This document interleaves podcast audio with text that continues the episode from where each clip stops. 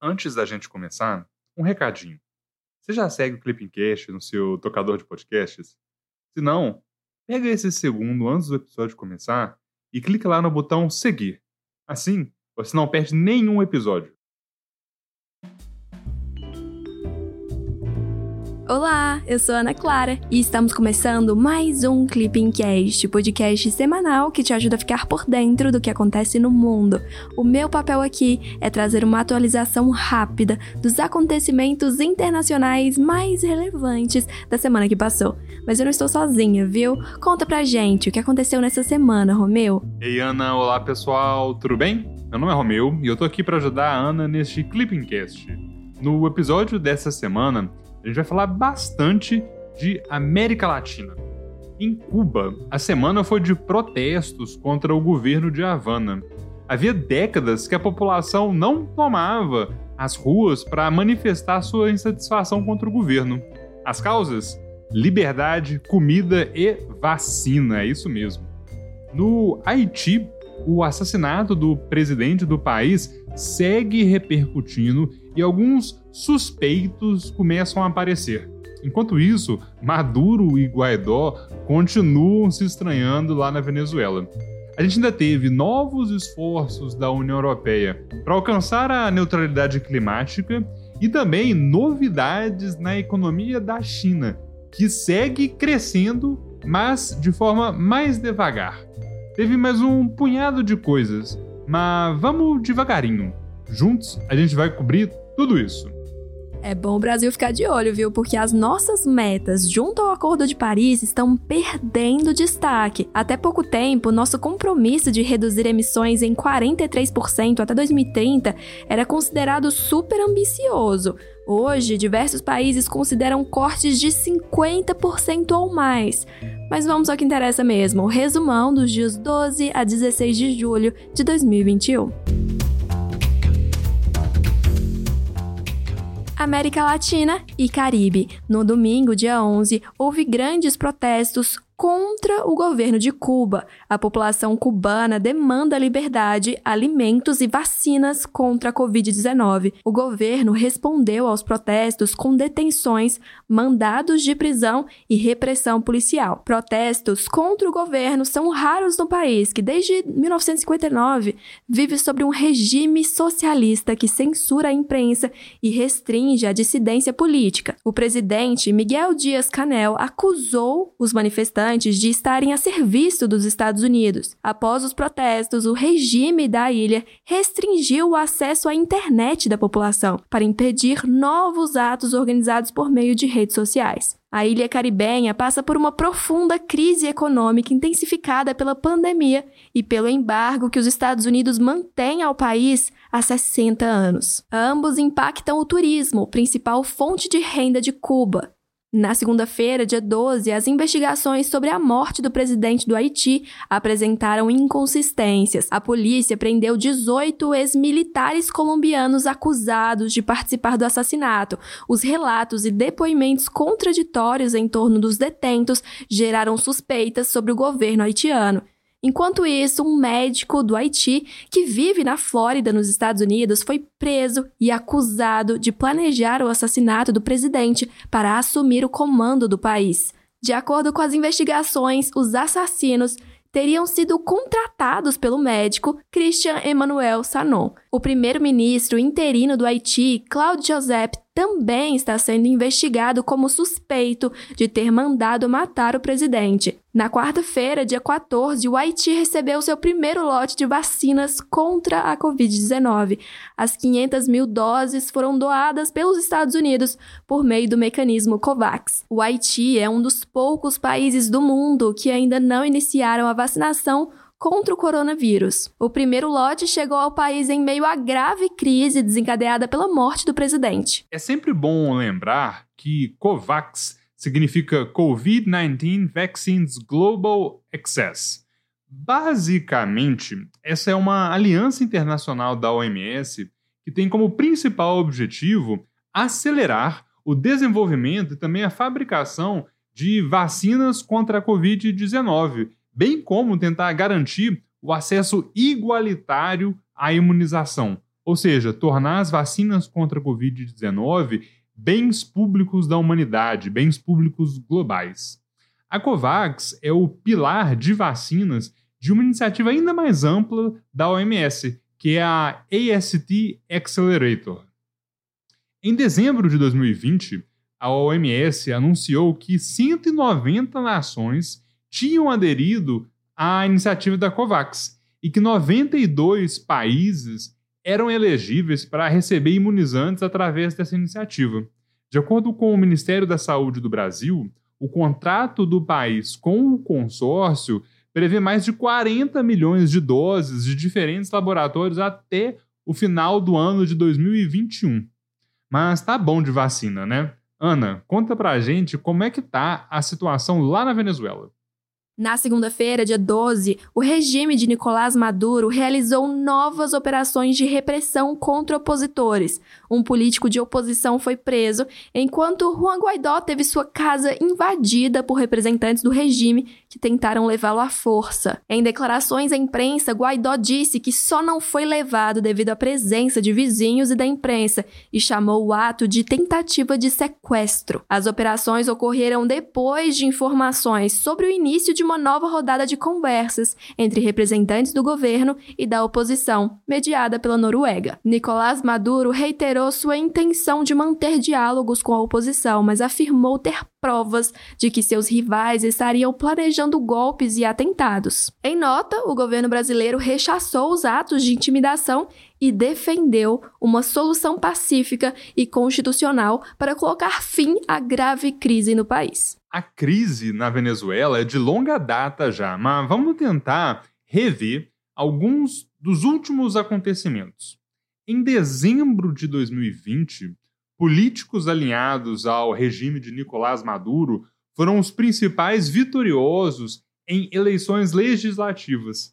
Essas eleições, apesar disso, acabaram acontecendo sobre acusações de fraude e também de boicote dos principais partidos de oposição. Em janeiro de 2021, como resultado das eleições de dezembro de 2020, a nova Assembleia Nacional da Venezuela foi instalada com ampla maioria de aliados de Maduro. Juan Guaidó, principal líder da oposição, boicotou o processo eleitoral, de modo que perdeu seu mandato legislativo. Como consequência, a União Europeia deixou de reconhecer Guaidó como presidente interino da Venezuela. O Brasil e os Estados Unidos seguem apoiando. Falando em Estados Unidos, a política externa de Joe Biden em relação à Venezuela tem algumas diferenças em relação à diplomacia do seu antecessor, o Donald Trump. Por exemplo, em março de 2021, a atual Casa Branca ofereceu status de proteção temporária aos imigrantes venezuelanos que vivem no país. Esse programa pode beneficiar mais de 300 mil venezuelanos que vivem nos Estados Unidos de forma ilegal. Além disso, os Estados Unidos flexibilizaram algumas das sanções econômicas contra a Venezuela, com o objetivo de facilitar o combate à Covid-19 no país. China. Na quinta-feira, dia 15, a China divulgou que o produto interno bruto do país, o PIB, cresceu 7,9% no segundo trimestre. Divulgado pelo Departamento de Estatísticas do país, o resultado é medido em relação ao mesmo período de 2020 isso significa que, ainda que positivo, o crescimento evidencia uma desaceleração frente ao resultado do primeiro trimestre de 2021, quando a economia chinesa cresceu 18,3%. Para o segundo trimestre, a expectativa de economistas era de um aumento de 8,1%. Apesar da desaceleração, analistas acreditam que a economia chinesa tem mostrado resiliência, o que pode impulsionar a recuperação econômica global. União Europeia. Na quarta-feira, dia 14, a Comissão Europeia apresentou um novo plano para reduzir a poluição gerada pela União Europeia. O pacote, chamado de Fit to 55, tem como objetivo. O pacote chamado de Fit to 55 tem como principal objetivo reduzir as emissões de gases de efeito estufa em 55% até 2030. As propostas prevêem aumento do uso de energias limpas, estímulos para o uso de carros elétricos e veto à fabricação de automóveis a combustão a partir de 2035. Além disso, está prevista a imposição de tarifas adicionais para importações extra-regionais que não respeitem regras ambientais. As mudanças ainda precisam ser aprovadas pelo Parlamento Europeu e pelo Conselho da União Europeia. Bora fazer uma revisão expressa de Parlamento Europeu? Vamos lá. Com três sedes: Estrasburgo, na França, Bruxelas, na Bélgica e Luxemburgo, em Luxemburgo, o Parlamento Europeu é o órgão legislativo da União Europeia, integrado por eurodeputados que são diretamente eleitos pelos cidadãos europeus a cada cinco anos. As últimas eleições, inclusive, aconteceram em maio de 2019, quando a gente viu um ganho de expressão dos partidos verdes. Falando em partidos, os eurodeputados são agrupados por filiação política partidária, não por nacionalidade. Dessa forma, há partidos transnacionais, ou seja, integrados por nacionais de diferentes países. O parlamento tem poderes legislativos. Adotando legislação é um processo conjunto com o Conselho da União Europeia, com base em propostas que são apresentadas pela Comissão Europeia. Além disso, o parlamento também decide sobre os acordos internacionais do bloco. O parlamento também tem poderes de supervisão, exercendo o controle democrático de todas as instituições da União Europeia e elegendo o presidente da comissão.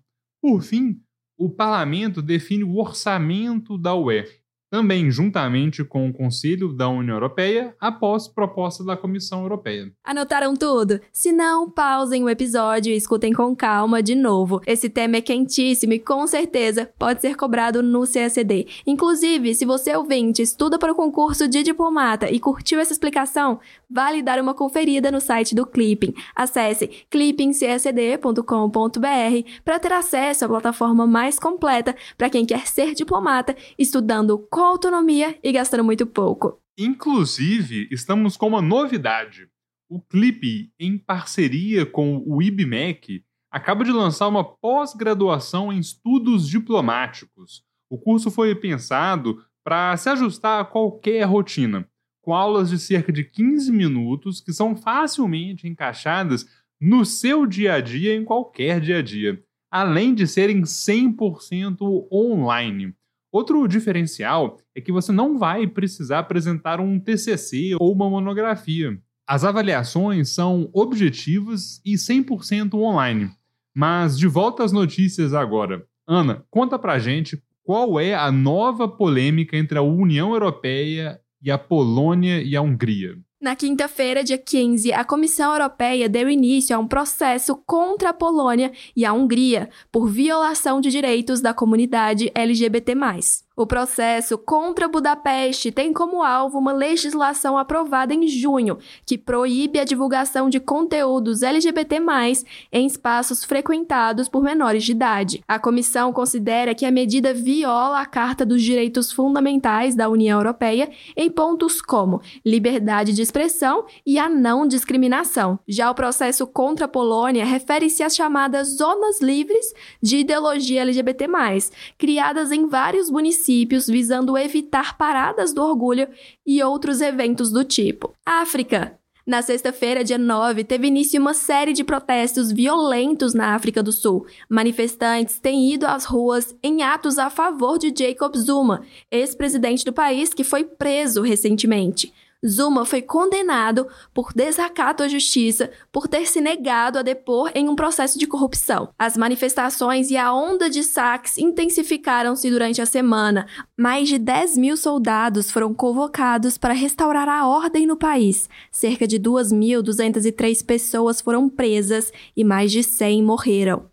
Nos três primeiros meses de 2021, o desemprego na África do Sul atingiu recorde de 32,6%, em parte devido ao impacto econômico da pandemia de Covid-19. Analistas ressaltam que esse cenário, somado às questões raciais do país, pode ter levado ao agravamento das manifestações. É isso, pessoal. Chegamos ao fim de mais um Clippingcast com o resumão da semana dos dias 12 a 16 de julho de 2021. Vocês gostaram? Tem alguma crítica? Mandem mensagem sobre o conteúdo do podcast lá pelo nosso Instagram, o arroba clipping_cacd. Tchau, tchau e até semana que vem. Também vale compartilhar nas suas redes sociais a sua rotina de estudos no Clipping, viu? Vamos adorar acompanhar a sua jornada rumo à diplomacia. Até semana que vem. Tchau, tchau.